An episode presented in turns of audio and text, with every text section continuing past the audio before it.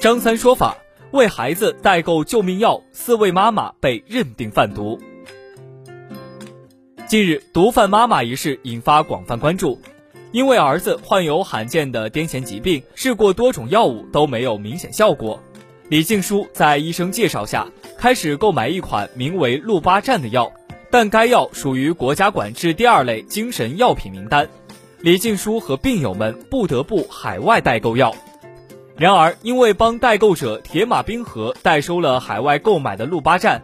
李静书因走私、运输、贩卖毒品罪，被中牟县检察院以犯罪情节轻微为由不予起诉。李静书表示将申诉。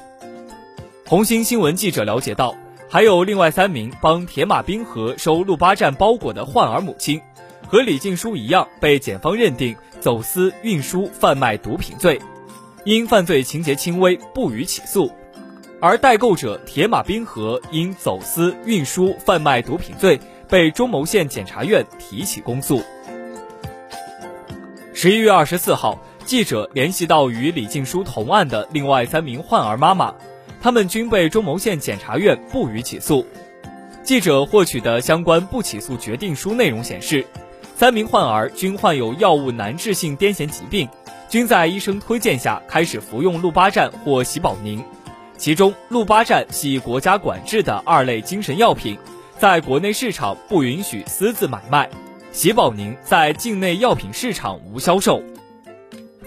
与李静书不同的是，这三名患儿母亲均自愿签署认罪认罚拒绝书。此前，李静书告诉红星新闻记者，中牟县检察院办案人员亦曾多次和他沟通，希望他认罪认罚。但李静书坚决不认为他的行为构成了毒品犯罪，在治病救人与违法犯罪之间，我想很多人会选择铤而走险。这不是一个特有的案例，而是全国各地出现多起类似的案例。这不仅是法与情的矛盾，而且也是有悖人性的。针对买药是为了治病救人而非用于其他用途的这些人，是否可以不认定犯罪？